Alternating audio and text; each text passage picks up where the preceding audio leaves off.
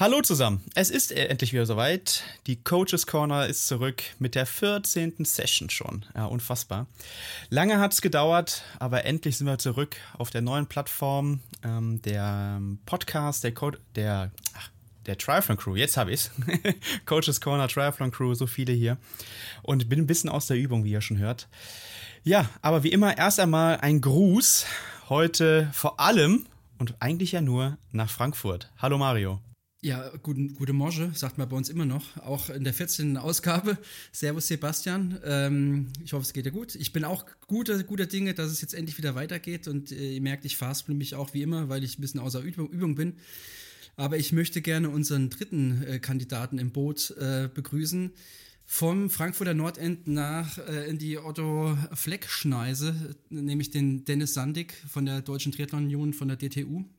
Seines Zeichens Referent für Bildung, Wissenschaftskoordinator oder Funktionstrainer Wissenschaft ist, glaube ich, der richtige Titel und ganz, äh, ganz brandaktuell zum Sprecher der Wissenschaftskoordinatoren der Olympischen Sommersportarten des DOSB gewählt worden. Ist das richtig, Dennis? Schönen guten Morgen. Grüße aus dem Frankfurter Stadtwald. Das ist äh, richtig gewesen. Es äh, klang jetzt so ein bisschen, äh, als hätte ich dich abgefragt, aber du hast es 1a wiederholt. Ja, herzlichen Dank. Schön, dass ich da sein darf. Ja, es ist ja ein bisschen, bisschen sperrig von den Titeln her. Der Sebastian und ich, wir sind Coaches und du hast da irgendwie einen anderen Titel. Äh, von daher war das jetzt vielleicht ein bisschen, bisschen holprig. Aber am Ende des Tages bin ich froh, dass ich es hingekriegt habe, weil das ist die größte Herausforderung des Tages gewesen für mich heute. Nach dem Aufstehen. ja, ja, auch Dennis, äh, ein herzliches Willkommen von meiner Seite äh, in der Coaches Corner. Und äh, vielleicht für alle, du warst ja schon mal Gast hier, äh, die, die, die die damalige Folge nicht gehört haben und die neu dabei sind, wie auch immer, äh, könntest du dich neben den Titeln, die der Mario gerade schon oder die Bezeichnung gerade schon genannt hat, äh, vielleicht nochmal äh, persönlich und privat vielleicht auch vorstellen? Nein, Quatsch. Äh, was machst du? Wo kommst du her? Was ist so deine Historie? Danke, Sebastian, auf fürs Willkommen heißen. Ja, ich bin tatsächlich ein, ein Frankfurter Bub, äh, muss man an der Stelle sagen. Äh, arbeite bei der Deutschen Triathlon Union, bin hier verantwortlich unter anderem für die Trainerausbildung, aber auch für, für verschiedene Projekte, die wir im wissenschaftlichen Bereich machen. Deswegen, Mario, das ist sehr gut zusammengefasst. Das war dieser zweite Teil mit der, mit der Wissenschaft. Und ähm, ja, in den, in den letzten Jahren hat sich ja, hat sich ja viel entwickelt, sei es auf technischer Seite, bei uns im Verband hat sich viel entwickelt. Ähm, dieses ganze Thema Wissen, Wissensmanagement, Wissensvermittlung hat sich entwickelt und da sind Podcasts einfach ähm, Themen, die man auch als Spitzenverband nicht einfach links liegen lassen kann. Und äh, ich hatte es, glaube ich, beim ersten Besuch bei euch schon gesagt, dass ich euch äh, auch regelmäßig höre. Äh, und äh, von daher war es mir eine, eine, große Freude, damals schon zu Gast zu sein. Es hat äh, viel, viel Spaß gebracht. Und ähm, jetzt freue ich mich, äh, dann noch häufiger bei euch zu Gast zu sein und äh, mit euch die verschiedenen Themen rund um Training äh, und Triathlon dann gemeinsam zu diskutieren.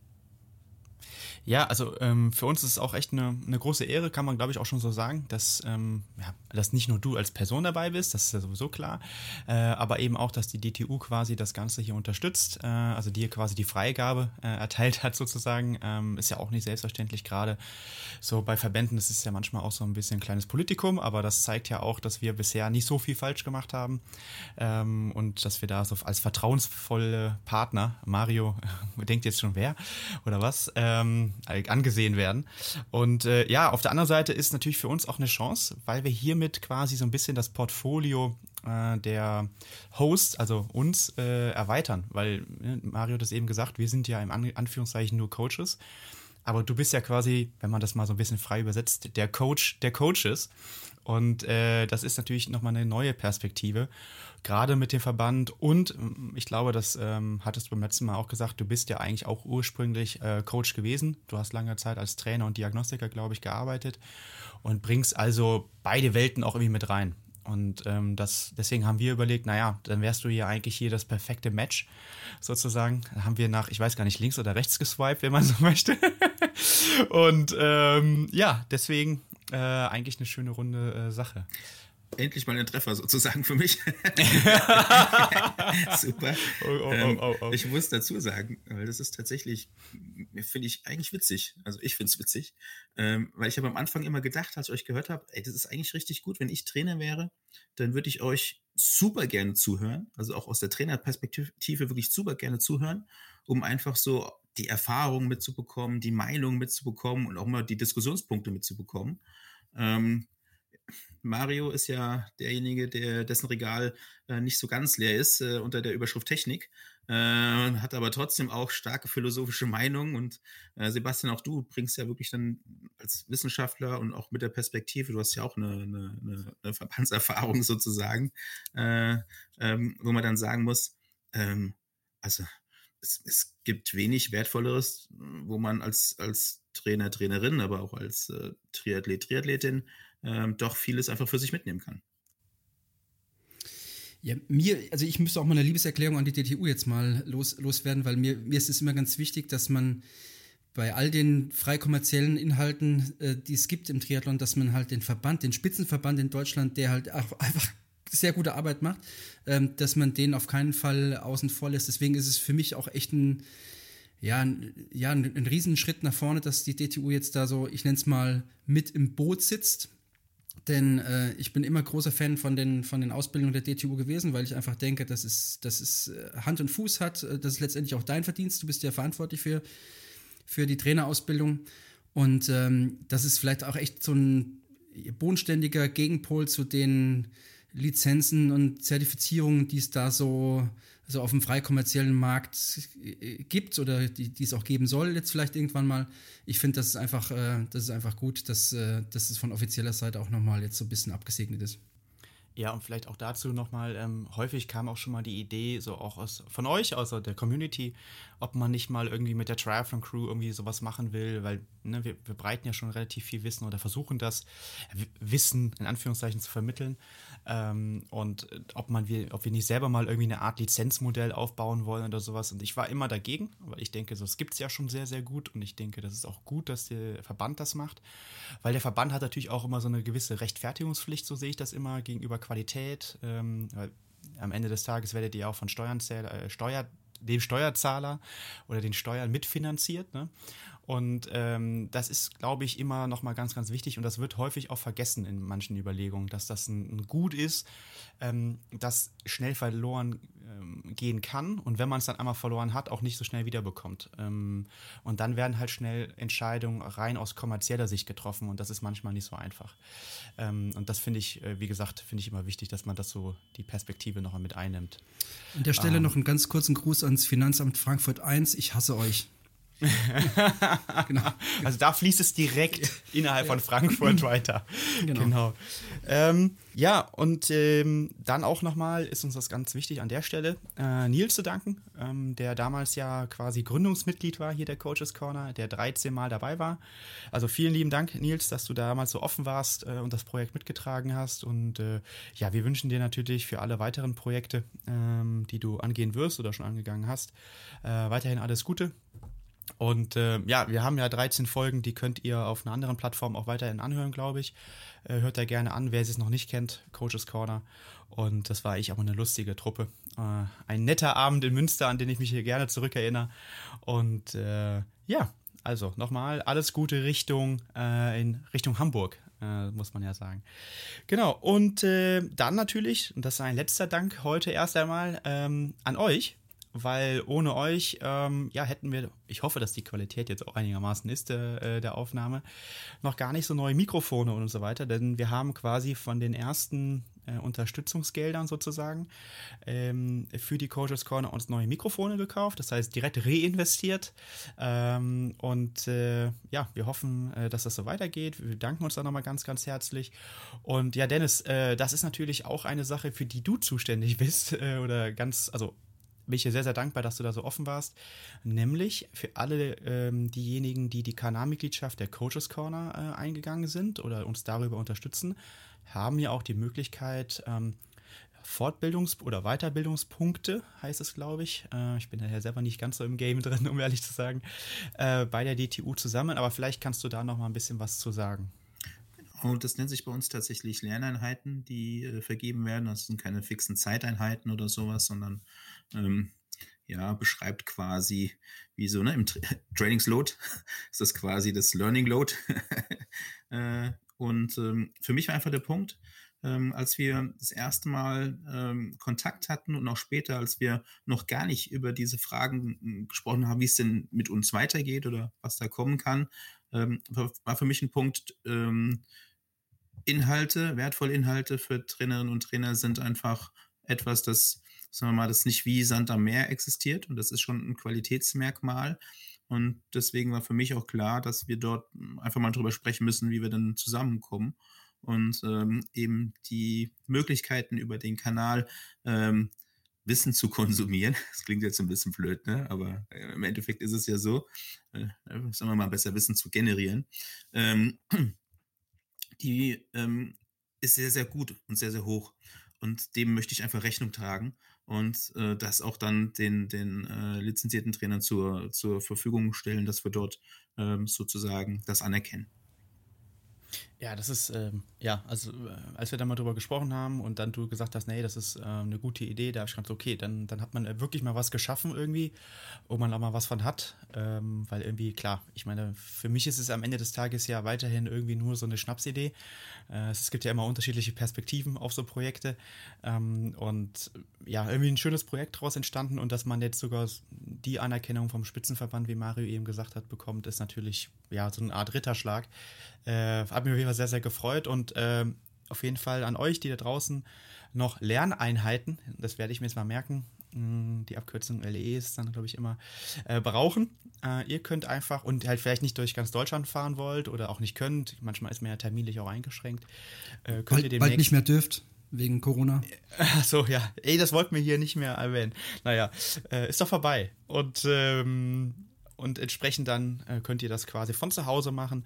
Äh, mit der, äh, ihr braucht einfach nur Kanalmitglieder Mitglieder werden und dann äh, werden wir demnächst, äh, da kommt jetzt auch an alle, die es schon sind, ähm, eine Info, ein kleines, vielleicht sogar Schaubild, wo das genau erklärt ist, äh, wie dieser Zyklus abzulaufen hat. wir machen eine kleine Infografik, nennen wir es mal so, ist ja sehr beliebt gerade in der Sportwissenschaft. Jo, haben wir sonst noch was zur Einleitung, zum Update, zum neuen, zur neuen Truppe hier, Mario? Habe ich irgendwas vergessen? Nee, es war ziemlich rund, finde ich. Also eigentlich hast du alle Punkte, die, die wir vorab irgendwie besprochen hatten, glaube ich, jetzt äh, besprochen. Psst, du kannst doch nicht erzählen, dass wir uns hier absprechen und dass wir das planen. Wir sind jetzt komplett neu aufgestellt, wir planen jetzt. Wir sind jetzt nicht mehr chaotisch, sondern durchstrukturiert, von vorne bis hin. In Listen okay. natürlich, in Listen. In Listen, ja, das ja. stimmt wirklich. Wir haben wirklich eine Excel-Liste, ja. Äh, okay, dann, ähm, ich habe euch letztens ja auf Instagram gefragt, oder haben wir gefragt, ich, ich habe es dann gepostet, ähm, was ihr für Themen haben wollt ähm, zukünftig, welche Gäste wir einladen sollen. Ähm, da kamen schon viele Namen auf, äh, die wir auch selber auf unserer Liste haben. Also in dieser Excel-Liste gibt es auch eine Namensliste und Vorschlagliste für Gäste. Da haben wir auf jeden Fall auch schon große Lust drauf, äh, auf den, also eigentlich auf alle, äh, die ihr auch genannt habt. Und ähm, heute haben wir noch keinen äh, externen Gast, weil wir es eben heute mal einleiten wollten. Aber wir haben natürlich so ein paar Themen aufgegriffen, über die wir mit euch äh, quasi sprechen möchten. Also heute gibt es nicht das 3x3-Format oder so, sondern heute gibt es einfach nur querbeet äh, einmal durch, äh, durch den Garten, durch das Beet. Ähm, das große Thema, das kam von Len Peters. Und zwar, was ist denn so ähm, das Risiko oder vielleicht auch die Chance am Self-Coaching? Also das würden wir jetzt, machen wir jetzt erstmal nicht, ne? wir coachen ja andere.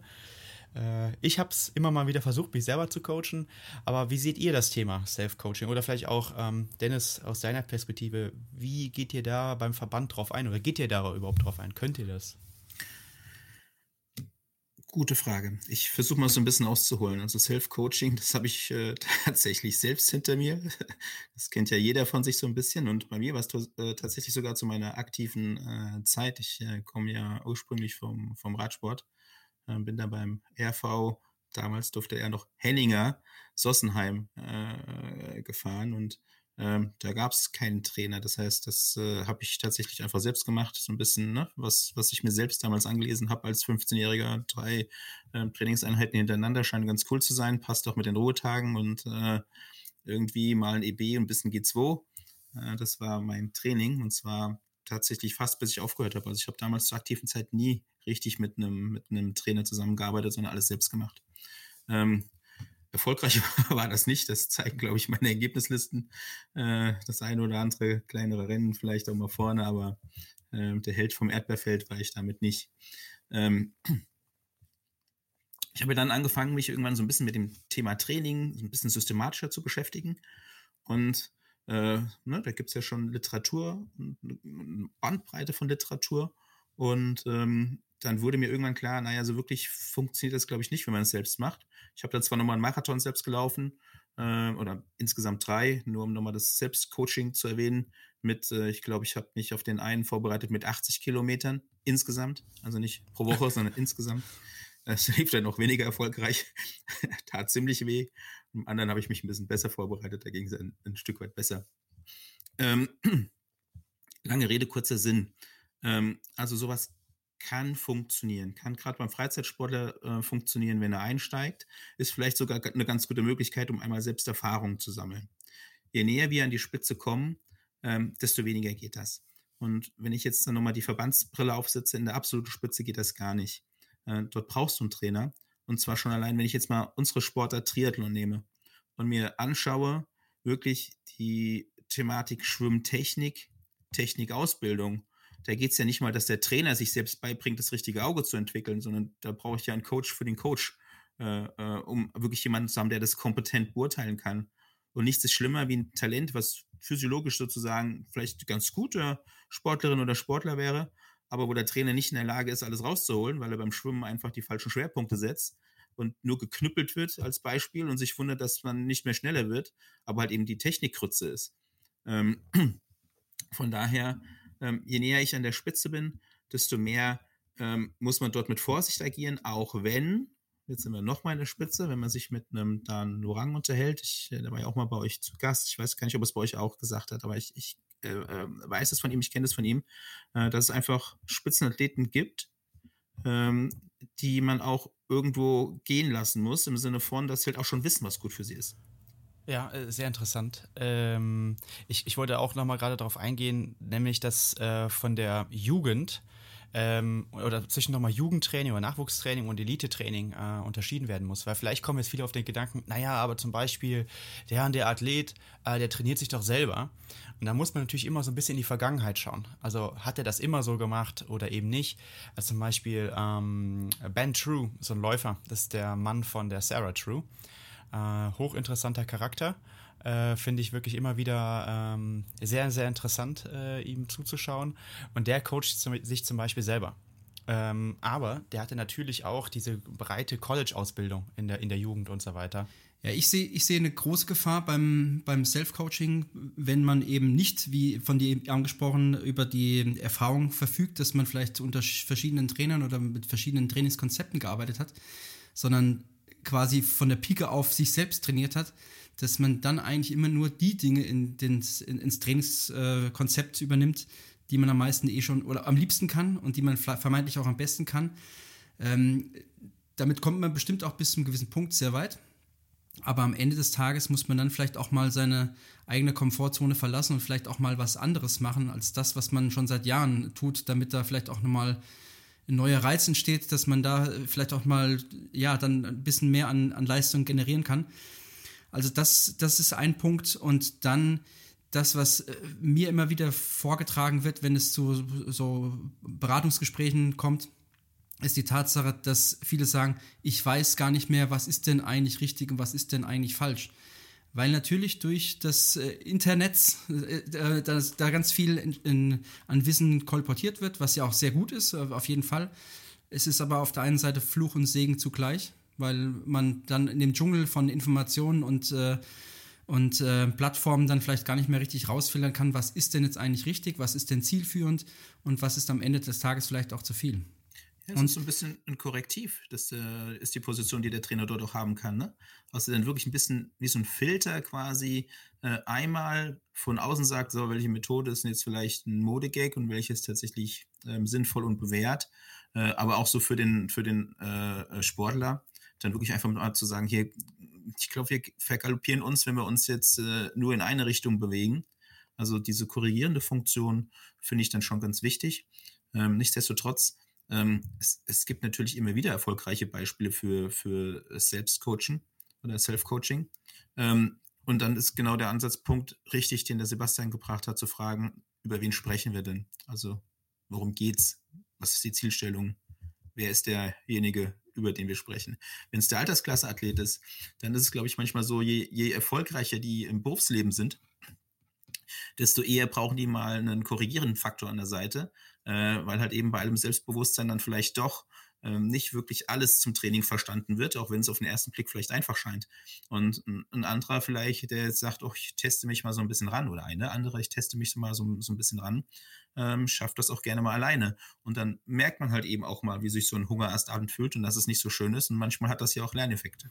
Ja, und äh, was ich gerade sagen wollte, ist nämlich, ähm, jetzt kann man ja sagen, ja, wo, woher weiß denn der Trainer, was in Anführungszeichen richtig und falsch ist? Und da kommen wir dann wieder äh, zur Ausbildung. Und die sollte dann eben auch so normiert sein, dass sie auf dem, in, ich sag mal in Anführungszeichen, ist ja mal relativ, äh, was ist wirklich neuester Stand, aber eben auf einem neuesten Stand ist und eben auch, äh, sagen wir mal, äh, ja, durch Erfahrung geprägt ist, gleichzeitig aber eben auch und so weiter und so fort. Und das muss natürlich schon irgendwo normiert werden. Das heißt, es muss ja auch eine gewisse Qualität einer Ausbildung nachgewiesen sein und dann kommt ihr wieder ins Spiel. Und ich glaube, das ist total wichtig.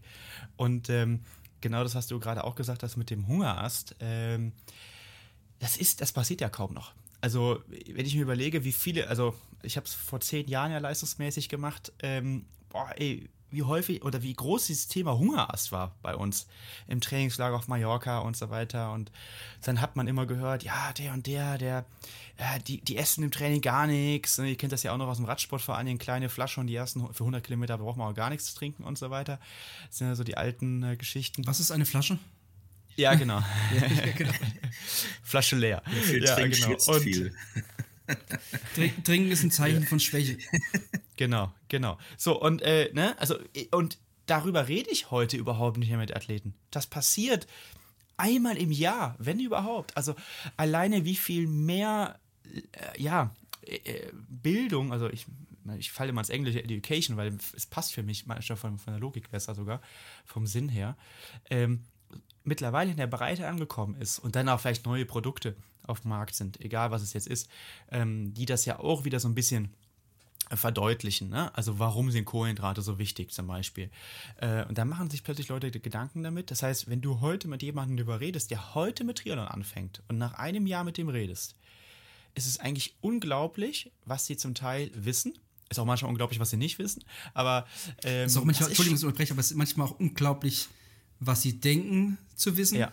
Ja, das müssen wir vielleicht Absolut. auch nochmal sagen. Ja. Genau. Ja, ja, gut, genau. Aber das finde ich halt, das finde ich wirklich enorm. Also ich wusste damals 2011, obwohl es das Wissen schon gab im Grunde draußen, obwohl ich Sport studiert habe, ähm, wusste ich nicht damals auf dieser Langdistanz, was muss ich denn wirklich zu mir nehmen. Das ist im Grunde ein Irrsinn, wenn man sich das, dieses zehn Jahre her, das ist ja im Grunde nichts. Ja. Und, und die, und die Fat Max Paper und, und Kohlenhydratstoffwechsel und so weiter während der Belastung von, von vor allen Dingen Jolkendrupp, aber Belastung mit Achten und Jolkendrupp, so die 2001er, 2002er Publikation, äh, ja, die sind da, die gab es da ja schon quasi zehn Jahre.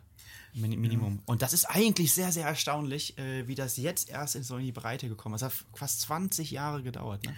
Ich muss schon enorm. Ich muss dir, also ich habe jetzt tatsächlich äh, zwei Punkte gleichzeitig, Sebastian, weil ich stimme dir 100% zu und widerspreche dir gleichzeitig 100%.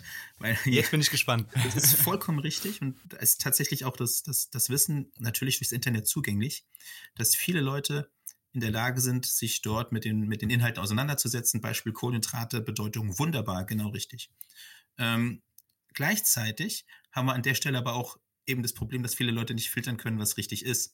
Also sprich, wenn dann eine Firma ähm, Müsli, äh, Cremes und Badezusätze herstellt und sagt, das ist jetzt hier voll der Säurepuffer äh, und das dann quasi im, äh, in, in, in, sagen wir mal, sportartspezifischen Heftchen äh, dort beschrieben und vorgestellt wird, ähm, dann ist es ja faktisch, muss man einfach so sagen, nicht Wissen und Werbung, was da äh, irgendwo äh, mit, mitgeht.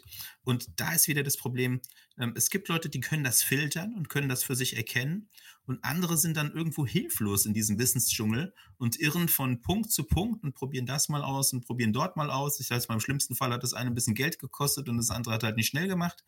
Ähm, und genau an der Stelle ist dann ähm, so ein bisschen ne, so die gute Seite und die böse Seite der Macht, sage ich dann immer, auch beim, beim Thema Wissen. Und ich glaube schon, dass es zwei Möglichkeiten gibt, da heranzugehen. Wenn ich selbst nicht in der Lage bin, mich zu hinterfragen und Dinge zu hinterfragen, sondern einfach alles blind zu glauben, dann wäre es auf jeden Fall gut, wenn ich mich da nochmal mit einem kompetenten Menschen äh, äh, rückspreche. Und der Trainer ist immer ein Ort, der sowas auch, sagen wir mal, für sich filtert. Jetzt kommt natürlich der Punkt, ihr kennt das dann, den Kruger-Effekt. Ähm, dass ähm, mit, äh, ähm, sagen wir mal, steigender Schlauheit, erhöhtem Wissensgrad dann äh, das Selbstbewusstsein eher gering ist und diejenigen, die nicht so viel wissen, dann doch immer sehr davon überzeugt sind, was sie eigentlich sagen. Und das sehe ich als großes Problem und ich finde, da bin ich dann wieder der Fürsprecher für die Trainer als Filter ähm, äh, oder Anlaufstelle für Fragen. Ja, absolut. Äh, also ich, ich habe mir jetzt äh, quasi äh, zwischen den Zeilen aufgeschrieben, dass ich demnächst mal ein Video zum Säurebasenhaushalt mache. ja, an der Stelle den Dunning-Kruger-Effekt, den, der ist ja, ja schon bekannt. An der Stelle kleiner Querverweis, ich war in so einer Zertifizierung jetzt oder, oder in, der, in einer Weiterbildung oder mit mehreren Lerneinheiten, wird man bei der DTU sagen, äh, bei eben dem eben schon angesprochenen Professor Oskar Jorgentrupp. Und ähm, es ging über sieben Wochen und die erste Woche bestand eigentlich inhaltlich gar nicht aus äh, Sport Nutrition Themen, sondern es ging in erster Linie darum, so ein bisschen ein, ein, äh, ein Gefühl dafür zu schaffen, wie man, wie man sich kritisch mit Dingen auseinandersetzt. Dass man auch das eine oder andere publizierte Paper ganz bewusst nochmal kritischer liest und nicht unbedingt auf alles so draufspringt. Dann gab es natürlich auch ein ein Querverweis zu dem ganzen äh, Supplementemarkt äh, und der und der damit verbundenen Geldeinnahmequellen, die es da so gibt und auch die Kritik daran, dass man eben nicht alles so glaubt, was da von, von Marketingseite versprochen wird und wie man eigentlich so ein bisschen ja, die Sinne dafür schärft, dass man eben nicht auf alles draufspringt, was äh, Leistungssteigerung letztendlich auch dann irgendwo verspricht. Und ich muss sagen, jetzt nach fast 18 Jahren in dem, in dem, in dem Job war das für mich nochmal echt ein Aha-Erlebnis, dass man dann nochmal irgendwie wieder die Sinne halt geschärft bekommt und einfach nochmal, ja, lernt genauer hinzuschauen und nicht alles so für bare Münzen nimmt, auch wenn das vielleicht ein wissenschaftliches Paper ist. Und das ist, das war für mich Gold wert. Das war, das hat sich schon gelohnt, diese, diese Fortbildung überhaupt zu machen. Ja, total. Und ähm, das äh, ist auch, glaube ich, etwas, was dann aber irgendwann auch schwierig wird, natürlich, ne? weil wir machen das beruflich, ähm, irgendwie auch zu vermitteln. Ich kann immer nur sagen, so auf, auf, zum Beispiel jetzt aus meiner Perspektive, auf YouTube versuche ich natürlich immer Dinge sehr klar darzustellen. Und ich versuche es immer so quasi den, den, den kleinsten gemeinsamen Nenner eigentlich immer so darzustellen. Das finde ich immer total wichtig irgendwie, weil ähm, ja, ich, ich glaube auch, wir haben jetzt gestern ein neues Video rausgebracht zu Intervalltraining ähm, und da war es halt echt schön, weil wir haben halt einen Mitarbeiter, den Daniel, der war, der hat das Norwegen studiert und, und der hat sich halt Studien richtig nochmal durchgelesen. Und der hat gesagt, ey, bevor wir ja eigentlich nochmal die Art und Weise, Gestaltung von Intervallen uns anschauen, sollten wir nicht erstmal nochmal darüber sprechen, wie man die genau steuern kann, wie intensiv die genau sein müssen. Und die Ergebnisse seiner Maßarbeit sind höchst interessant, äh, stellen eigentlich sehr, sehr viele Dinge, die wir zuvor auch schon auf YouTube dargestellt haben, also Studienergebnisse. Ich will nicht sagen komplett in den Schatten oder auch nicht komplett in Frage, aber äh, es ist schon eine Art, ähm, naja, äh, neue Einordnung der Ergebnisse. Äh, tatsächlich ist es so wieder, ähm, die Ergebnisse, das, das, war auch intern so eine, so eine äh, ja, schon Running Gag, bestätigen dann aber zum Beispiel äh, in, im Mittel, das will ich jetzt hier auch nochmal einordnen, zum Beispiel unsere Angaben äh, für EB-Intervalle. Du hast sie eben äh, selber genannt, ne? EBs ist, das ist nichts Neues. Das äh, gibt es in der deutschen Trainingslehre schon quasi, also bezeichnet und beschrieben schon sehr, sehr lange. Und Intervalle werden auch schon sehr, sehr lange gemacht. Das, ich glaube, diese Geschichte ist jetzt auch äh, schon häufig genug erzählt. Nervt manchmal auch ein bisschen in dem Themenbereich, finde ich. weil nur weil Intervalle schon immer gemacht worden ist, heißt es ja noch lange nicht, dass man sich die mal genauer angucken kann und die effizienter gestalten kann. Ähm, aber äh, fand ich nochmal sehr, sehr spannend. Und das sind aber wiederum Themen, Themen, die wir intern besprechen im Team, aber wo ich manchmal äh, gar nicht weiß, ob das jeder versteht. Also es war auch jetzt zum Beispiel der ein oder andere Kommentar, ähm, huch, das Video muss ich wahrscheinlich noch zwei, dreimal angucken. Weil sobald mal irgendwo so ein Signifikanzsternchen irgendwo auftaucht oder von Korrelation gesprochen wird, ja, da, da, muss man auch sagen, das, das, das ist nicht der Umgang von jedem äh, tagtäglich. Und wenn man nur einen Statistikkurs im Studium gehabt hat und das Studium liegt schon 20 Jahre zurück, würde ich das auch nicht erwarten wollen unbedingt, wenn das jetzt nicht mein Tagesgeschäft ist. Und das ist so die, die, die, ja, so die, die, die Spanne, an der wir uns immer bewegen, ne, am Ende des Tages. Das ist total richtig und total gut, was du sagst. Jetzt bist du natürlich auch ein Wissenschaftler und bist ja auch geschult, das einzuordnen. Also so kenne ich dich, dass du Dinge hinterfragst und einordnen kannst. Das kann natürlich nicht jeder äh, ähm, von, den, von den Sportlerinnen und Sportlern. Das macht das Ganze so ein bisschen schwieriger. Ne? Also ich sage jetzt mal, ja, du hattest jetzt das Wort Signifikanzsternchen. Äh, ich mache es nochmal anders. Ich äh, habe, bevor ich bei der DTU angefangen habe, ähm, auch in der DTU-Trainerausbildung schon Vorträge gehalten zum Thema Kraft- und Athletiktraining. Und äh, immer wenn ich fertig war, kam dann die Frage, ja, und was machen wir jetzt? Ähm, ja. Und da kann ich halt auch keine Antwort drauf geben, weil oftmals weiß man es einfach nicht, nicht wirklich genau. Und wenn man dann sieht, du hast jetzt gesagt, Studien, ja, wie, wie viele Studien gibt es denn in der Sportwissenschaft, wo man N ist gleich 9 haben, äh, einen signifikanten Unterschied. Und da würde dich jeder Mediziner aber sowas von bodenlos auslachen über so eine Stichprobengröße und daraus ein Ergebnis überhaupt nur dran denken zu wollen, was ableiten zu können. Ähm, wir, das, ich glaube, wir müssen im Sport mit Unsicherheit leben. Und das ist die Schwierigkeit, auch gerade wenn es jetzt nur um Self-Coaching geht. Wenn jetzt draußen jemand zuhört und sich fragt, naja, was nehme ich denn jetzt für mich mit? Ähm, kann ich das jetzt machen oder nicht? Dann wäre die erste Sache, naja, ähm, zuerst würde ich mir überlegen, was mache ich denn? Mein Ziel ist vielleicht Langdistanz. Wenn es Langdistanz ist, dann sollte das Wissen vorhanden sein, dass man möglichst viel Grundlagenausdauer irgendwo aufbauen sollte. So, wie verpesse ich die, äh, welche, oder andersrum gesagt, welche Komponenten gibt es für die Grundlagenausdauer? Oder für, als Maß Grundlagenausdauer würde man jetzt vielleicht auf VO2 Max kommen. Ähm, die wir steigern. Wenn ich dich dann frage, ja, wie steigere ich die, dann kannst du mir jetzt aber acht Methoden sagen, weil das kann ich mit äh, Grundlagenausdauertraining machen, das kann ich mit Grundlagenausdauertraining vielleicht Chain Low machen, muss ich aber nicht, das kann ich mit Intervalltraining machen und und und. Das ist ja die Schwierigkeit für, für die Sportler sozusagen, die jetzt zuhören, dass sie nicht 100% sagen können, was sie machen wollen. Deswegen meine Empfehlung ist immer, wenn man tatsächlich für sich denkt, ich möchte mir einen Trainingsplan erstellen und ich möchte ein Self-Coaching machen, nicht einfach von Tag zu Tag zu trainieren, sondern dann tatsächlich, Mario, und da, äh, ich glaube, da sind wir uns einig, dass dann so jemand sich auch mal einen Plan macht, der vielleicht auch mal zwei oder drei Monate äh, in die Zukunft geht, einfach um mal ein Bild vor Augen zu haben. Was habe ich denn jetzt mir gedacht und geplant? Bei welche Umfänge und welche Zeiten spreche ich denn? Und dann kann man das nochmal einordnen. Das wäre jetzt so für mich ein einfacher Einstieg, wo ich sagen würde, so zu starten, das schadet erstmal nichts. Und wenn du halt ein bisschen krumm schwimmst, dann schwimmst du vielleicht am Anfang ein bisschen krumm. Ähm, wenn du besser werden willst, musst du vielleicht dort mal in Techniktraining investieren, zum Verein gehen oder was auch immer. Ein ganz wichtiger Zusatz an der Stelle, also ich bin total bei dir, finde ich auch richtig so, dass man sich dann vielleicht einfach mal hinsetzt und das mal niederschreibt, ähm, was man denn da gedenkt äh, zu, zu, zu trainieren. Und ein ganz wichtiger Punkt an der Stelle ist, man muss sich vielleicht auch einfach mal Zeit geben. Und nicht irgendwie denken, wenn es jetzt nach zwei Wochen nicht funktioniert hat, dass ich dann alles über, über Bord werfe und dann ein anderes äh, Trainingsregime wirken lasse, sondern wirklich halt vielleicht mal zwei Monate erstmal gucken, erstmal gucken, wie man darauf reagiert und dann kann man immer noch Rückschlüsse draus ziehen und sagen, okay, ich versuche jetzt irgendwas zu verändern und nicht einfach ähm, heute so und morgen so zu machen. Und das ist, glaube ich, ein bisschen die Gefahr, eben durch das Internet, weil man liest halt was und dann kommt eine neue Strömung oder es gibt ein neues Video, Sebastian, oder, oder, oder, oder irgendwas anderes und dann stellt man alles wieder in Frage und schmeißt alles wieder über, über, über durcheinander und da muss man, ich glaube ich, ein bisschen aufpassen, dass man einfach sich selbst treu bleibt und sein, sein Prinzip erstmal ein paar Wochen lang äh, exerziert. Genau, und das ist ja die große Herausforderung beim Self-Coaching. Die Frage ist ja, wie kann ich beim Self-Coaching die Aufgabe des Coaches was man nicht komplett lösen werden kann, äh, aber, äh, oder lösen äh, wird, aber äh, wie kann ich das bestmöglich lösen?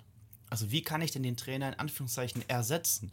Und das ist ja, ich, Mario, ich glaube, da wirst du mir beipflichten und äh, die Hände, an, weil wenn du daran denkst, über den Kopf zusammenschlagen, ähm, ist ja nämlich, dass wir eigentlich da immer Ruhe reinbringen müssen, äh, Dinge einordnen müssen und vielleicht auch mal sagen müssen, nein, wir bleiben jetzt dabei, egal ob der Zeller ein neues Video gemacht hat oder nicht. Also, das, ich will aber, das ist vielleicht Fun Fact. Mir passiert das ja selber. Ich bringe ein Video raus und Athleten rufen mich an, Sebastian, warum machen wir das nicht so wie von dir in deinem Video beschrieben? Ja, also das geht nicht nur anderen Trainern so, wo Athleten dann fragen, äh, hier der Zeller hat ein neues Video gemacht, sondern es ist genau auch umgekehrt. Äh, bei mir selber kommt der Boomerang dann direkt an. Ähm, und dann geht es eben darum, nee, bei dir ist es aber in deinem Fall ja so und so und so und so. Und deshalb äh, fand ich auch den Ansatz von Dennis hier ganz gut, sich erst einmal hinzusetzen und die Frage zu stellen, was muss ich denn wirklich können? Also das Anforderungsprofil schaffen. Bei Mario läuten wir die Glocken. Ähm, und äh, ja. so wie fast jeder Folge. Ich, werd, ich werde wieder daran erinnert, dass ich hier vor ähm, 13 Jahren geheiratet habe. 14 ja. Jahre, genau. Da wusste es ein bisschen, ja, ich wollte gerade ein bisschen zu viel darüber nachdenken. äh, ah, 14, guck mal, 14. Folge, 14 Jahre, wunderbar. Ähm, auf jeden Fall, äh, dass man sich dieses Anforderungsprofil überlegt und dann halt wirklich überlegt, was muss ich dafür können Klar, und dann der Weg wird schwieriger, also dann genau dieses Training zu verstehen, wie welche Anpassung ähm, abläuft. Ähm, aber sich halt diesen Plan erstmal zu schreiben und dann auch dabei zu bleiben, ich glaube, das ist die größte Herausforderung. Self-Coaching kenne ich auch von mir selber. Und quasi ehrlich zu sich selbst sein und quasi so eine Rechtfertigung auch. Also was du, man hat ja so, sagen viele Athleten, äh, ist immer so die Athletensicht, ja, ich muss mich ja rechtfertigen für das. Also du schreibst mir einen Plan und ich muss gucken, äh, habe ich es hinbekommen oder nicht. Und wenn nicht, dann muss ich mich ein Stück weit, also jetzt eher positiv orientiert, äh, dafür rechtfertigen. Und diese Aufgabe, die selber zu gestalten, ist sehr, sehr schwierig als Athlet. Absolut. Und ich finde es äh, ich immer gut, auch von Trainern zu lernen. Ja, man kann immer so ein bisschen was mitnehmen. Und äh, der Daniel Unger ähm, hat äh, auch so einen Merksatz, keep it simple, für seinen Plan. Ich glaube, das kann man für sich selbst auch mitnehmen. Also, ne, was da wirklich wichtig ist für Selbsttrainieren ist, ähm, dass man erstmal wirklich kontinuierlich arbeitet, also Kontinuität als Stichwort. Ähm, dass man auch wirklich dieses Keep it simple, ne? nicht jetzt direkt am Anfang alles verkomplizieren.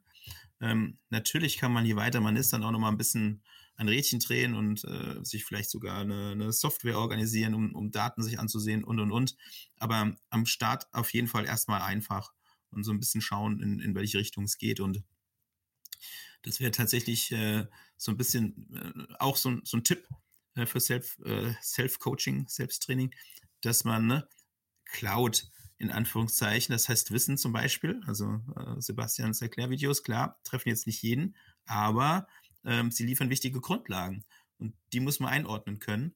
Und ich glaube, das, das würde ich schon jedem äh, mit auf den Weg geben, der, der dran denkt, äh, sein Training selbst zu machen oder weiter selbst zu machen, äh, immer über den Tellerrand hinaussehen und auch einfach mal schauen, was denn so an Wissen gibt. Natürlich eingeordnet und hinterfragt. Das haben wir jetzt ja schon mehrfach so festgehalten. Noch, noch mal ein kleiner Zusatz, so, was die Wissenschaft letztendlich für uns bedeutet. Also nicht jedes äh, wissenschaftliche, wissenschaftlich erlangte Wissen, äh, nicht jede Evidenz äh, ist auch praktikabel anwendbar im Sport, in, in, der, in der Trainings, im Trainingsalltag. Das muss man auch einfach ganz klar sagen. Es geht auch andersrum. Und zwar Jetzt nochmal angesprochen auf diese Asker Jürgen-Trupp-Nummer. Wir hatten eine Lecture, zwei, zwei Stunden lang ging es um Hydration und ähm, um Natrium. Das ist ja so mein, mein, mein Thema auch. Und ähm, wir haben da lange diskutiert, weil er sagt, es gibt äh, nicht so ganz viele Evidenzen, was das Thema Natrium angeht, was die, was die Menge angeht, die es äh, gilt zu, zu substituieren im Wettkampf. Und dann habe ich ihm so ein bisschen mein Best Practice äh, Prozedere ähm, aufgezählt und er hat zugehört. Das fand ich auch, ich meine, fand es mega geil, dass Asker Jürgentrupp mir zuhört. Das ist äh, irgendwie ist auch ein Ritterschlag irgendwie. Und dann meinte er so in die, in die Runde derer, das lief über Zoom, das, das wäre das beste Beispiel dafür, dass es auch in die andere Richtung gehen kann, dass jemand aus der Praxis Dinge Dinge mitbringt, die am Ende des Tages dann auch ihren, ihre, ihre, ja, ihren Bestand haben und die dann aber durchaus nochmal von der Wissenschaft auch dann überprüft werden können. Und es ist nicht unbedingt immer so, dass es von der Wissenschaft kommt und dass es dann in die Praxis geht, sondern auch andersrum. Und er hat meine Punkte auf jeden Fall, auf jeden Fall aufgenommen und hat gemeint, er findet es sehr interessant und er würde das gern nochmal äh, mit mir vertiefen. Und jetzt haben wir nächste Woche nochmal einen Call. Also das ist echt ganz, ganz, ganz cool. Ist sogar eigentlich für mich eher die äh, Häufigkeit so, dass Dinge aus der Praxis erst im Nachgang wissenschaftlich äh, betrachtet werden. Also Polarized Training ist ja nichts anderes als die Beschreibung dessen, was im Training passiert ist und eine Bewertung und Einordnung. Wenn man an Karl Adam denkt, äh, da geht es darum, äh, das war einer derjenigen, der Wissenschaft und Praxis und Ausprobieren, setze ich jetzt den mit einem hohen Laktatwert vorne oder hinten hin im Achter, äh, für mich wirklich verbildlicht. Äh, und äh, noch dazu, der DLV hat ein, ein mega Projekt gemacht, Deutsche Leichtathletikverband. Die haben oder die sagen, jede Meisterlehre, jede Erfahrung, die ein erfolgreicher Trainer gesammelt hat, ist unheimlich wertvoll. Und das Wissen ist weg, wenn die Trainer weg sind. Das heißt, die sind durch die Lande gefahren und haben alle alten, erfolgreichen Trainer, die Medaillen bei Weltmeisterschaften und Olympischen Spielen gesammelt haben, haben die interviewt. Was war dein Geheimnis? Warum hast du das im Training so gemacht und nicht anders? Was war deine Idee dahinter? Also, man muss ja auch sagen, ne? Training ist auch Philosophie. Also dieses Thema Trainingsphilosophie auf der Sportler- und Athletenseite, das, das darf man nicht kleinreden. Bei aller Bedeutung, die natürlich wissenschaftliche Erkenntnis auf der, auf der inhaltlichen Ebene haben, ganz klar. Aber Sport ist eben auch, so blöd es klingt, machen. Ne? Also, ja, klar. Also ich glaube, es gibt ja immer so zwei ähm, äh, Richtungen, von denen man kommen kann. Auf der einen Seite ist natürlich Grundlagenwissenschaft äh, oder Grundlagenforschung. Äh, da geht es dann auch in, in Gebiete, wo der, ich sag mal, der für normale Sportwissenschaftler auch nicht sein Zuhause hat. Das muss man ganz, ganz ehrlich sagen. Da habe ich auch öfters in meiner Promotion äh, Grenzen feststellen müssen, äh, wo was weit über meine Ausbildung an sich hin, äh, hinausgegangen ist. Ähm, das geht dann Richtung Biochemie oder halt, was können wir noch weitermachen, also Richtung ähm, Genforschung und so weiter. Ich meine, das ist ja jetzt nicht Teil eines äh, sportwissenschaftlichen Studiums. Und ähm, ja, da sind halt unsere Grenzen völlig erreicht und weit überschritten. Das gilt es auch an dem Punkt im Übrigen auch dann zu reflektieren und äh, auch zu akzeptieren. Und deswegen mache ich auch nicht über alles ein Video. Es wird häufig gefragt, zum Beispiel nach Talent und Gene und so weiter, aber kenne ich mich nie aus, mache ich also auch nicht. Also mir nur irgendwas anzulesen, was jeder äh, kann, das, das ist dann, glaube ich, auch nicht so gut. Und ich glaube, das ist so die eine Richtung, die ist ultra interessant, weil darauf baut natürlich dann wieder auf, was, was wir gerade beschrieben haben, nämlich quasi Sportwissenschaft soll ja häufig auch so die Aufgabe übernehmen, die Praxis zu erklären. Also verstehe ich es zum Beispiel sehr, sehr häufig, wenn es äh, richtig gemacht wird. Und so hat man ja auch, du hast ja auch schon ein paar Beispiele, oder ihr habt ein paar Beispiele genannt, ähm, ist es ja auch bei diesen Intervallen so gewesen. Das heißt, ähm, die, die äh, Jürgen, ach nicht Jürgen Drop, ähm, äh, Ronestadt hat festgestellt, naja, wir wollen ja eigentlich immer Intervalle sehr konstant fahren und den letzten so wie den ersten. Und dann haben sie festgestellt, naja, aber eigentlich fahren die Athleten das ganz anders.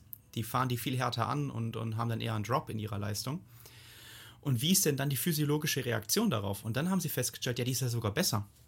Also machen Athleten es offensichtlich zum Teil besser, oder vom Körpergefühl so, ähm, dass dann eben die entsprechende ähm, Sauerstoffaufnahme, äh, Kinetik oder die, die, das Ansprechverhalten äh, optimiert worden konnte. So in einer, also so von der Theorie, dass man mehr Zeit oberhalb von 90% der VO2 Max verbringt. Und das war für mich ein ganz toller Vortrag, war vor zwei, drei Jahren äh, in Köln hier bei einem kleinen Kongress. Und den fand ich ähm, super cool, weil ich gedacht habe, so, ja, genau so soll es doch laufen. Also ne, Sportwissenschaft läuft ja vor allen Dingen im Elitebereich irgendwo an. Und dort Dinge zu erklären und den Athleten zu helfen, machen die Niederländer zum Beispiel auch hervorragend.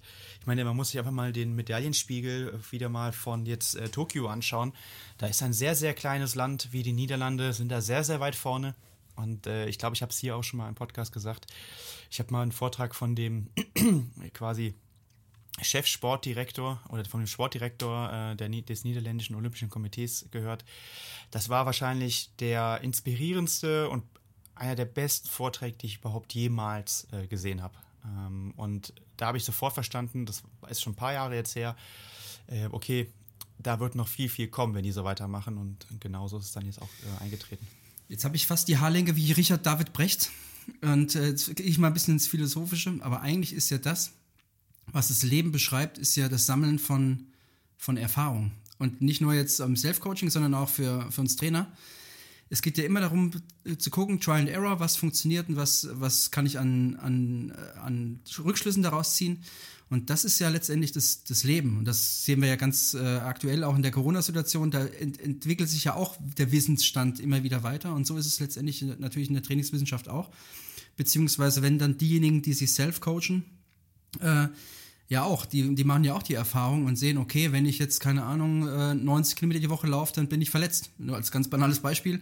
Ähm, das, das ist ja letztendlich das, was das Leben irgendwie so ausmacht, dass man halt probiert. Und man muss halt reflektiert sein, um, um das, was man, was man ausprobiert hat, dann auch richtig einordnen zu können. Und das äh, können halt nicht unbedingt alle. Und gleichzeitig ist auch so, dass nicht jeder jeden Fehler machen muss. Und deswegen kann man vielleicht mal auf einen Trainer oder auf einen Mentor hören finde ich schon wichtig. Also ich selber habe in meinem Leben auch äh, unterschiedliche Mentoren immer wieder gehabt und auch aktuell. Ähm, mag das auch sehr, sehr gerne, äh, Leuten zuzuhören, die deutlich mehr Erfahrung und Ahnung haben als ich selber. Ähm, Finde ich immer wieder schön, äh, die auch so Dinge einordnen können.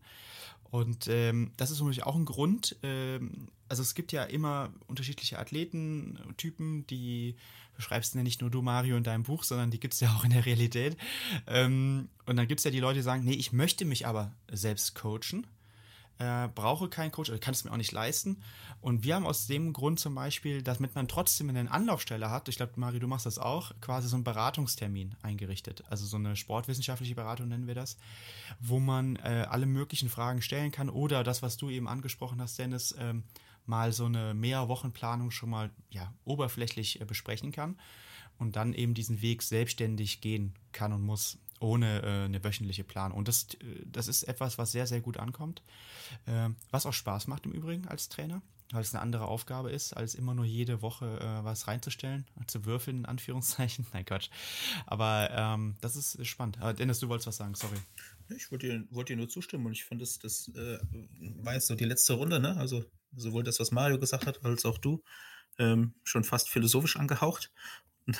Das wollte ich jetzt nochmal noch mal unterstreichen und ich hoffe, ich bin jetzt nicht ganz alleine äh, mit der Erfahrung, aber äh, wenn man so seine übliche 150, 180 Kilometer runter auf dem Rad sitzt äh, und das schöne Rhein-Main-Gebiet verlassen hat im Spessart und dann überlegt, nehme ich jetzt äh, rechts diesen Abzweig oder nicht und man dann so ein bisschen schwankt, weil man diesen Pfad noch nicht kennt, also Stichwort auf neue Pfade äh, äh, zu kommen, der weiß, wie, wie schwer sowas manchmal fallen kann, dann doch abzubiegen und doch diesen neuen Weg zu fahren. Und ich glaube, es ist im Training ganz ähnlich. Ähm, und wir hatten es schon, ähm, wenn ihr das macht, lernt euch zu hinterfragen, lernt äh, die Dinge auch zu spüren, die euch passieren. Also ich glaube, Körpergefühl ist auch ein wichtiges Element, dass man mit sowas äh, lernen kann. Ne? Gerade beim Self-Coaching ähm, ist es unheimlich wichtig, aufs eigene Körpergewicht, äh, nicht Körpergewicht, aufs eigene Körpergefühl zu hören. Ich habe gerade meinen adipösen Körper im Blick gehabt. Ähm, du hast mich also, gesehen, meinst du? ähm, genau, aufs Körpergefühl zu hören und, und, und das auch weiter mit einfließen zu lassen. Ja, total. Ich habe ich hab gestern noch äh, hier mit einem Athleten von mir trainiert, äh, also gecoacht habe ich ihn, nicht mittrainiert. Und ähm, ich habe ihm, äh, ich habe gesagt, okay, du kannst die Uhr laufen lassen, aber du steckst sie in die Hosentasche. Und es war das beste, die beste Trainingseinheit wahrscheinlich im Jahr. Äh, es war sehr, sehr interessant. Es war ein sehr erhellender Moment. Also ich habe es ja nicht umsonst gemacht, weil ich man weiß ja, wie seine Athleten ticken oder ähm, die Athleten, die man trainiert und äh, war sehr, sehr interessant. Letztes Thema. Achso, sorry, zum, zum, zum, Thema Mentoring oder Mentoren, das, das finde ich ganz wichtig. Also das macht ja fast jeder. Deswegen kann man auch in einen Verein gehen zum Beispiel. Ähm, denn da gibt es erfahrene Athleten, die auch ihre Wissen oder ihre Erfahrungen natürlich auch irgendwie ein Stück weit weitergeben. Also für all diejenigen, die jetzt Self-Coaching betreiben wollen, ist es mit Sicherheit eine ganz gute Möglichkeit, sich abzugucken, was denn die die alten Hasen im Verein, die vielleicht erfolgreichen alten Hasen, was die so gemacht haben. Aber auch natürlich für uns, für uns Trainer ist natürlich auch Mentoring immer wichtig, dass man sich vielleicht auch einfach jemanden sucht, mit dem man sich austauschen kann. Ich habe das große Glück, einen Podcast aufzuzeichnen mit, äh, mit einem meiner Mentoren, nämlich mit Dennis, ähm, der, der mich da auch mit Sicherheit ein Stück weit äh, immer protegiert hat. Also danke nochmal dafür an der Stelle. Ähm, ist wichtig. Ich glaube, dass es ganz, ganz elementar ist, dass man ja, von seinem hohen Ross runterkommt und zu denken, man weiß schon alles, sondern dass man sich auch wirklich einlässt darauf, anderen zuzuhören, egal in, was für einem Bereich. Ich, heute, ist, heute bin ich sehr philosophisch heute. Ja, ja ich, ich erinnere mich noch gut äh, an die Zeit, äh, ich weiß nicht, das war ich studentische Hilfskraft und habe jeden Tag in PubMed rumgehangen, also wirklich jeden Tag und, oder halt in der Bib, weil das für mich auch, auch Studium war, halt mal wirklich zu gucken, was gibt es denn in der Bibliothek schon an Wissen, nämlich, also was ist da schon generiert worden. Und dann bin ich jeden Tag quasi gefühlt mit einem neuen Paper bei meinem äh, dann später äh, Doktorvater rein ins Büro gerannt, um teilweise dann auch ohne anzuklopfen und so, hey, hier, pass mal auf, wir müssen mal alles anders machen. Und er hat dann immer gesagt, Sebastian, also einmal die Woche reicht und vielleicht äh, schläfst du in der Nacht drüber, so nach dem Motto. Also total nett, äh, total gut moderiert, ist nicht so vor die, von Latz geknallt. Und äh, er war zum Beispiel auch immer jemand, ähm, der das immer sehr, sehr gut einordnen konnte, der viele Erfahrungen schon gemacht hat, der viel gesehen hat, der sich viel mit vielen Leuten unterhalten hat. Und ähm, das war für mich eine, eine große Lehre. Ähm, und ähm, heute versuchen wir es natürlich auch bei uns im Team. Ähm, wir haben ja vor allen Dingen immer noch ein junges Team, die sind alle Anfang, Mitte 20. Ja, Mitte 20 mittlerweile, Anfang kaum noch. Und ähm, ja, so wie Daniel jetzt mit seinen Intervallen, äh, dieses Video, was wir jetzt gestern gemacht haben, das hat er mir natürlich schon vor etwas längerer Zeit präsentiert. Und ich so, ja, Daniel, aber Best Average Approach, also wirklich zu gucken, was drin ist. Also ganz im Ernst, äh, das ist auch mental hart. Und dann meinte er so, ja, ja, aber es geht, es geht, es geht. Und dann irgendwie mittlerweile ist auf den Trichter gekommen, dass wenn man das vielleicht jede Woche macht, dann das da doch ein bisschen äh, zu fordernd ist. Und da ging es ja eigentlich nur darum, das zu kontextuieren. Also nicht nur diese Intervalle in den Vordergrund zu rücken, wie man das optimieren kann, sondern eben auch, naja, was bedeutet das auf einer mentalen Ebene? Äh, wie müde bin ich dann? Wie belastet insgesamt? Äh, und äh, muss ich denn diese, ein, diese, eine, eine, diese eine Einheit, sorry, derart optimieren, oder kann ich nicht eben auch, ähm, oder muss ich nicht eben auch das Mentale und die allgemeine Ermüdung im Vordergrund ein bisschen sehen? Also das finde ich immer ganz spannend. Gut, äh, letztes Thema für heute. Äh, das können wir mal ganz kurz anschneiden, ist aber, glaube ich, ein großes Thema. Ähm, und ich bin da dann auch nochmal irgendwann vor zwei, drei Monaten drauf gekommen. Und zwar ist das nämlich die Auswahl der Coaches. Also wie finde ich denn überhaupt den richtigen Coach? Und das können wir vielleicht heute mal kurz anschneiden. Wie gesagt, das ist ja ein Riesenthema. Dennis, das Wort richte ich mal an dich. Äh, weil ich habe, ich, ich wusste das ehrlich gesagt nicht. Es gibt ja mittlerweile eine Datenbank äh, von der DTU, wo zum Beispiel Mario aufgeführt ist. das habe ich gesehen. Ähm, ja, äh, wie würdest du das aus heutiger Sicht für dich selber machen oder eben auch aus Verbandssicht? Ja, gut, dass du es ansprichst, weil ich hätte jetzt die Datenbank von mir aus nicht direkt ins Feld geworfen. Ähm, obwohl die Idee dahinter so ein bisschen das beschreibt, was du gesagt hast. Also die Idee ist tatsächlich, dass, äh, dass äh, dort die Möglichkeit besteht, sich vorzustellen, was mache ich eigentlich, was sind meine Schwerpunkte ähm, und welche Ausbildung habe ich, welche, Qualifikation habe ich. Das war die Idee dahinter. Ähm, die eigentliche Frage ist aber, wie finde ich einen Trainer? Also versuche ich es jetzt mal aus der Ich-Perspektive zu machen und ich habe das, glaube ich, andernorts schon mal gesagt oder äh, sage das, sag das immer mal so, dass das so ein bisschen was hat tatsächlich von Partnersuche.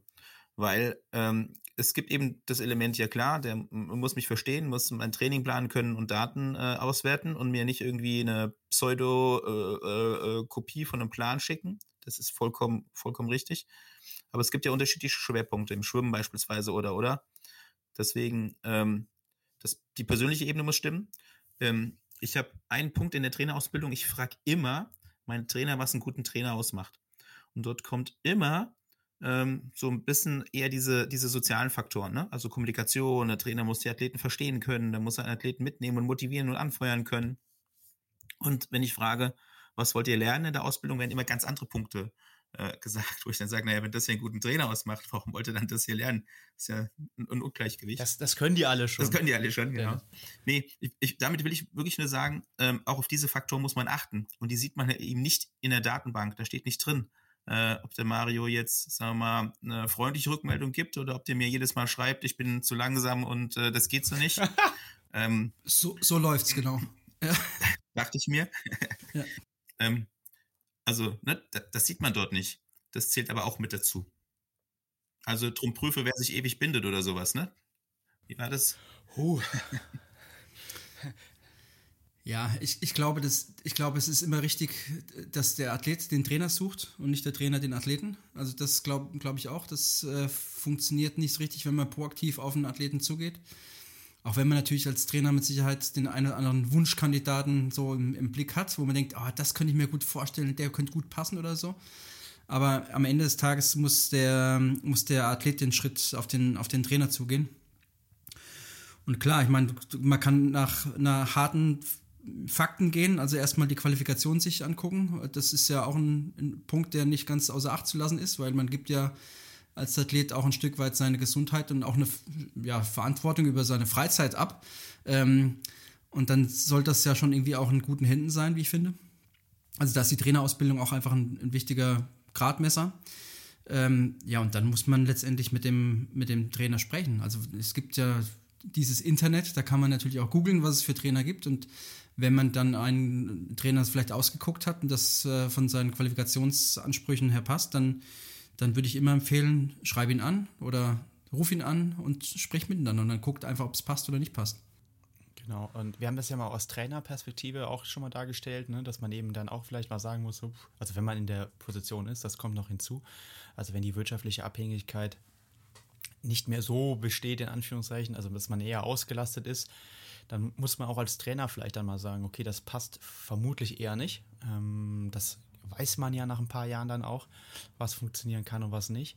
Und äh, an der Stelle vielleicht auch nochmal wichtig, ähm, ja, man sollte vielleicht nicht nur auf den, ich sag mal, Social Media Auftritt und so weiter oder, oder achten. Also das ist, äh, möchte ich gerade ich selber auch mal sagen an der Stelle, weil ich natürlich schon merke, dass die Anfragen über die Jahre jetzt mit dem Channel zum Beispiel mehr geworden sind, äh, wo ich mich natürlich ein bisschen totgelacht habe. Und auf der anderen Seite finde ich es auch ein bisschen traurig, weil ähm, ich bin jetzt eigentlich als Trainer, klar entwickelt man sich mal ein Stück weiter, aber ich würde jetzt nicht sagen, dass ich äh, jetzt viel besser bin als vor zwei Jahren noch als Trainer.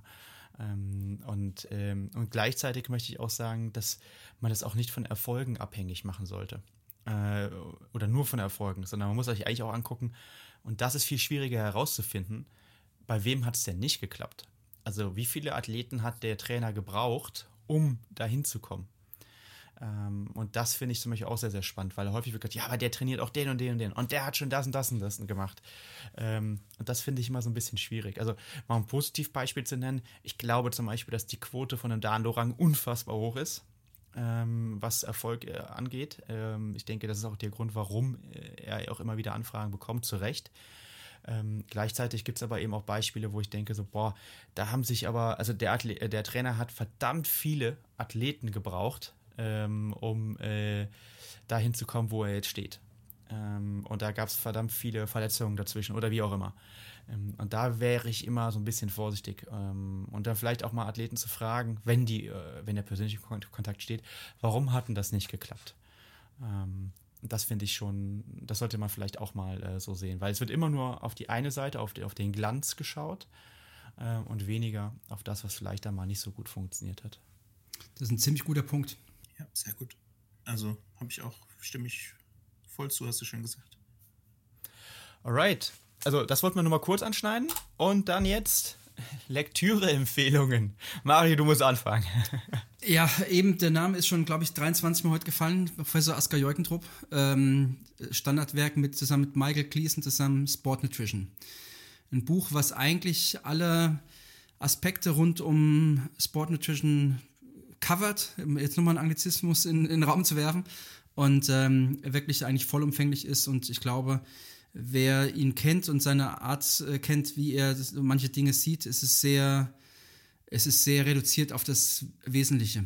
Und das ist nicht unbedingt immer das Schlechteste im Leben, wenn man die, wir sagen auch mal, wenn man die Basics richtig macht, dann hat man schon relativ viel gewonnen. Und ähm, ich kann das Buch wirklich nur empfehlen, weil dann werden, dort werden auch mit einigen Mythen vielleicht auch mal so ein bisschen aufgeräumt, äh, die da so im, im Allgemeinen noch kursieren. Ja, wunderbar. Buch kann ich nur auch nur empfehlen. Äh, Habe ich ebenfalls äh, im, im, sozusagen im Regal, im Schrank.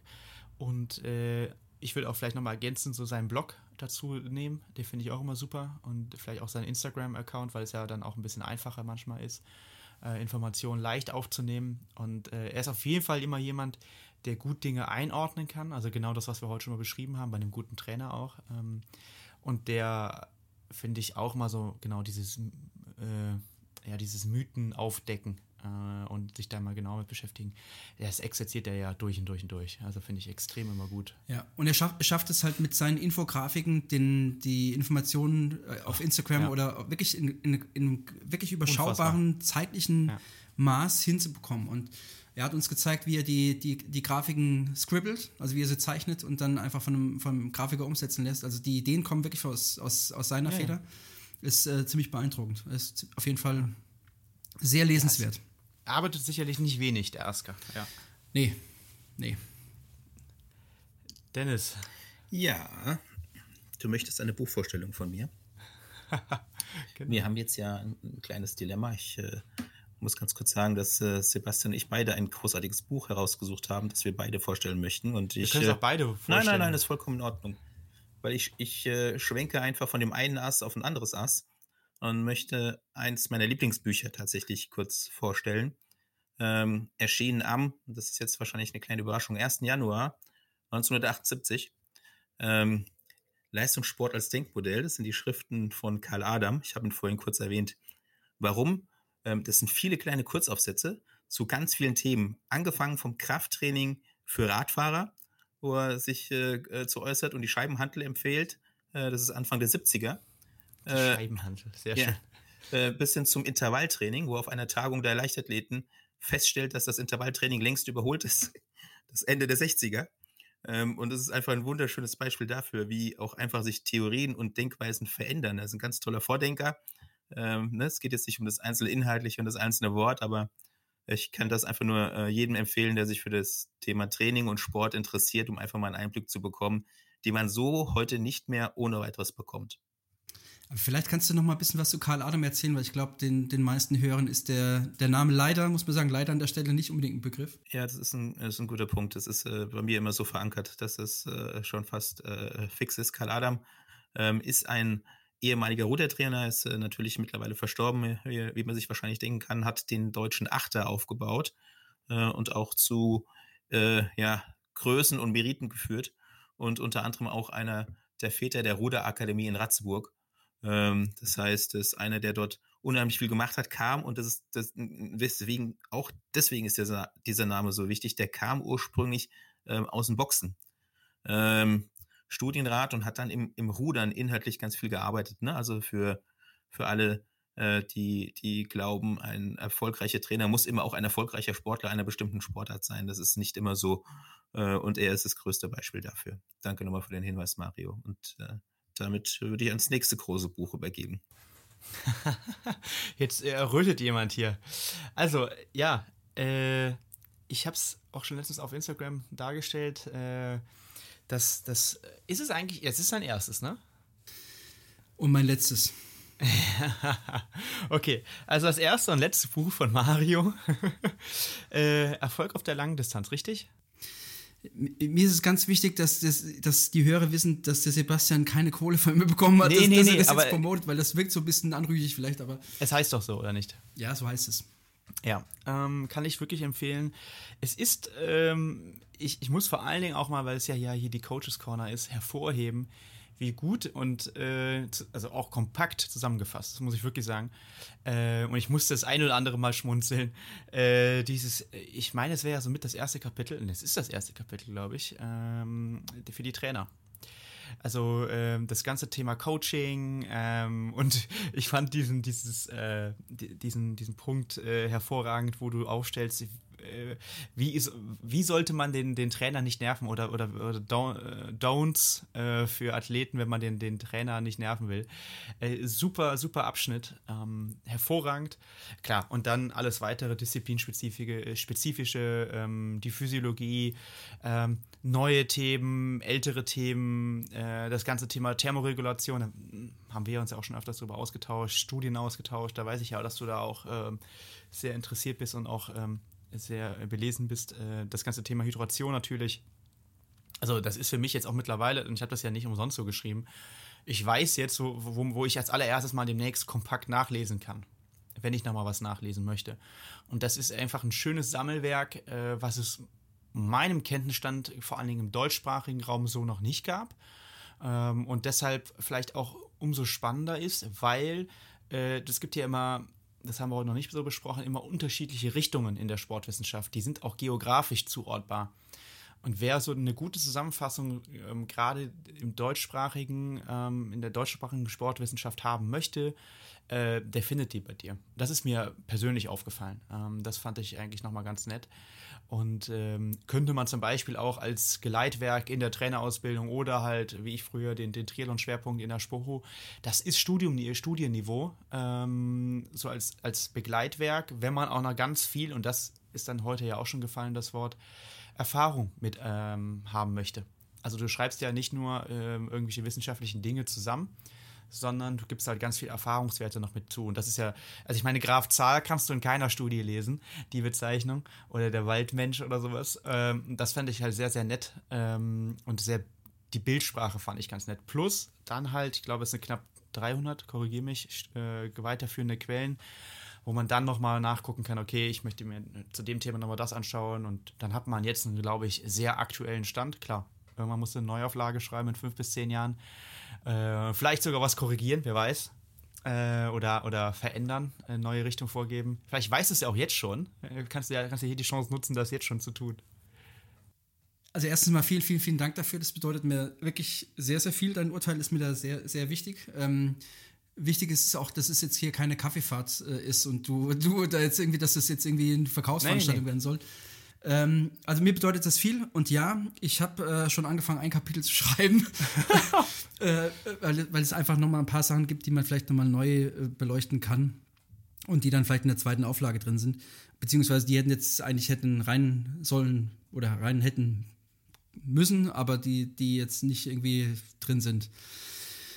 Ja, so habe ich es letztendlich auch gesehen. Also wirklich eine, ein Mix aus, aus äh, Erfahrung und dem, was man auch so wissenstechnisch vielleicht irgendwie von oder von der Wissenschaft her kennt äh, und, und den Brückenschlag da irgendwie hinzukriegen. Also meine Idee war immer, ich habe es äh, jetzt auch letzte Woche beim, bei Triathlon-Szene gesagt in dem Interview, dass die Idee ist eigentlich immer, dass das Ding in der Tasche ist und dass man dann spontan nochmal was nachlesen kann. So, so war es letztendlich so, angedacht. So wie bei dir damals mit dem Buch von äh, Hottenrott und ich weiß nicht, das ist ja auch da vorne abgebildet. Das Hottenrott, Buch, Neumann und Pfützner, genau. Genau. Und das fand ich eine nette Idee, äh, auch so deine Perspektive, naja, äh, das glaube ich auch in deinem Vorwort, äh, in der, Ein in der Ein oder in der Einleitung, sorry, ähm, naja, du hoffst, dass irgendwann äh, oder dass sich Leute motiviert fühlen, etwas Ähnliches zu machen, so wie es für dich damals war. Und das fand ich eine ganz tolle Message im Übrigen. Ähm, das ist ja auch immer das, ähm, wo ich mich immer wieder auch gesehen habe äh, äh, als, als Dozent, dass man Leute motiviert, ähnliche Projekte anzugehen. Und das fand ich äh, hervorragend, dass das auch noch irgendwie so rübergekommen ist. Und äh, vielleicht der letzte Punkt dazu. Äh, wir wussten das ja schon sehr, sehr lange, dass du dieses Buch schreibst. Und du hast ja hier im Off echt immer geklagt, wie hart dieser Weg ist. Und oh, jetzt habe ich schon wieder die Korrektur bekommen und keine Ahnung was. Und jetzt finde ich es echt äh, erstaunlich, das Ding in den Händen zu halten, weil man ja Teile des Prozesses, also ich habe dich ja nicht live leidend sozusagen und schreibend gesehen, aber äh, das war jetzt am Ende wirklich mal, äh, dass man das wirklich in den Händen hält. Äh, ja, echt nochmal Kompliment für diese, vielen, diese, vielen, vielen Dank. Für diese Leistung viel. an sich, also nicht nur für das Buch an sich, sondern für diese, diese Zeit und Leistung, die du da rein investiert hast. Ja. Und ich möchte noch ganz Danke. kurz äh, ergänzen, äh, Sebastian. Wie gesagt, ich hatte mir auch äh, vorgenommen, das Buch vorzustellen, auch weil ich es ähm, sehr, sehr, sehr, sehr gelungen finde. Und ähm, was ich ergänzen möchte, ist, für mich ist das jetzt das erste Mal die Möglichkeit, auch in der Ausbildung Langdistanz auf was zurückzugreifen, wo wirklich ein Fundament dahinter steht und wo man was weitergeben kann. Bislang hatte ich immer nur die Rahmentrainingskonzeption für den olympischen Bereich. Für die Langdistanz gab es wenig Literatur, wo man jetzt guten Herz sagen konnte, findest du alle Informationen zusammengepackt, auch so, dass jeder versteht, auch wenn man nicht direkt sagen wir, der Sportwissenschaftler ist. Das ist ja wirklich so schön bei dir zusammengefasst und beschrieben, auch mit den Grafiken beschrieben, liebevoll gestaltet, dass ich da nur sagen kann, äh, absolute Empfehlung von meiner Seite. Jetzt hört mal auf, echt, das ist ja, ich, ich, ich erröte. Ja, also bevor jetzt wieder alle schreiben hier, ja, das ist zu wenig Diskussion, ja, aber heute vielleicht auch zu wenig Diskurs. Äh, wir hoffen, dass es das nächste Mal wieder mehr wird. Wir haben aber philosophische Ansätze heute gehabt. Das war, ja, war gut, hat Spaß gemacht. Und ist auch jetzt schon wieder über eine Stunde. Äh, ja. Und ich glaube, äh, dass es ja wieder mal die eine oder andere Rolleneinheit hoffentlich äh, befruchtet hat, sozusagen, leichter gemacht hat, nicht so langweilig war. Und ja, ihr merkt, hinten raus wurde es ein bisschen runder. Am Anfang haben wir noch viel rumgehaspelt. Wir sind jetzt wieder drin, wir sind jetzt wieder, haben uns wieder gut aufgewärmt und äh, einmal im Monat, äh, den Rhythmus äh, behalten wir erstmal bei, äh, werden wir uns melden auf der neuen Plattform und wir werden die Sachen natürlich äh, auf allen äh, Podcast-Plattformen präsentieren, die es so gibt, äh, auch auf YouTube und so weiter. Und äh, ach, das ist noch wichtig, genau, das ist ein ganz, ganz wichtiger Punkt. Ähm, das kam nämlich in der Vergangenheit immer. Wir werden die Sachen jetzt wieder auf YouTube hochladen. Äh, ist mir auch egal, wenn der Algorithmus uns dafür bestraft. Äh, wir machen das trotzdem. Es geht hier um die Sache.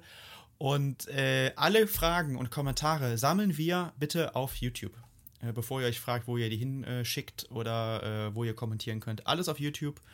Und äh, wie gesagt, wenn ihr das Projekt unterstützen möchtet, werdet gerne Kanalmitglied. Äh, wir geben uns Mühe, äh, die Qualität so hoch zu halten wie möglich. Und ab jetzt geht es dann weiter. In diesem Sinne, aus Köln schon mal, alles Gute und bis in ein paar Wochen. Ciao. Ciao, ciao. Tschüss, bis bald.